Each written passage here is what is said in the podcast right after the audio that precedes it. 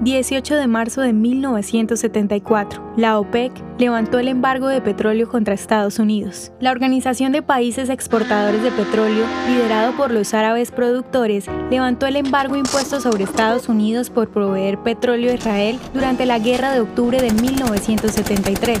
Al limitar el suministro de petróleo en Estados Unidos, donde el consumo había incrementado drásticamente desde la Segunda Guerra Mundial, el embargo cuadruplicó los precios de gasolina y produjo largas líneas en las gasolineras. La OPEC determinó que para finalizar el embargo debía acordarse una negociación a raíz de la guerra de 1973, especialmente un acuerdo israelí con Siria. Mientras Estados Unidos no quería dar la impresión de que estaba cediendo a las demandas sauditas, el secretario de Estado Kissinger se movió rápidamente para ganar un acuerdo sirio-israelí en mayo de 1974. La participación general estadounidense en las negociaciones árabes-israelíes tras la guerra de octubre de 1973 posicionó a Estados Unidos como mediador principal que lideró el Tratado Egipcio-Israelí de 1979.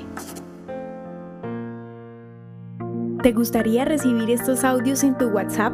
Compartimos nuevos episodios todos los días. Suscríbete sin costo alguno ingresando a www.hoyenlahistoriadeisrael.com. Hacerlo es muy fácil.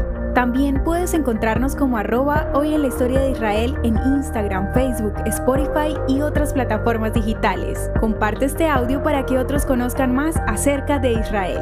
Este proyecto es realizado por Philos Project. El contenido original de hoy en la historia de Israel fue provisto por el Centro para la Educación sobre Israel.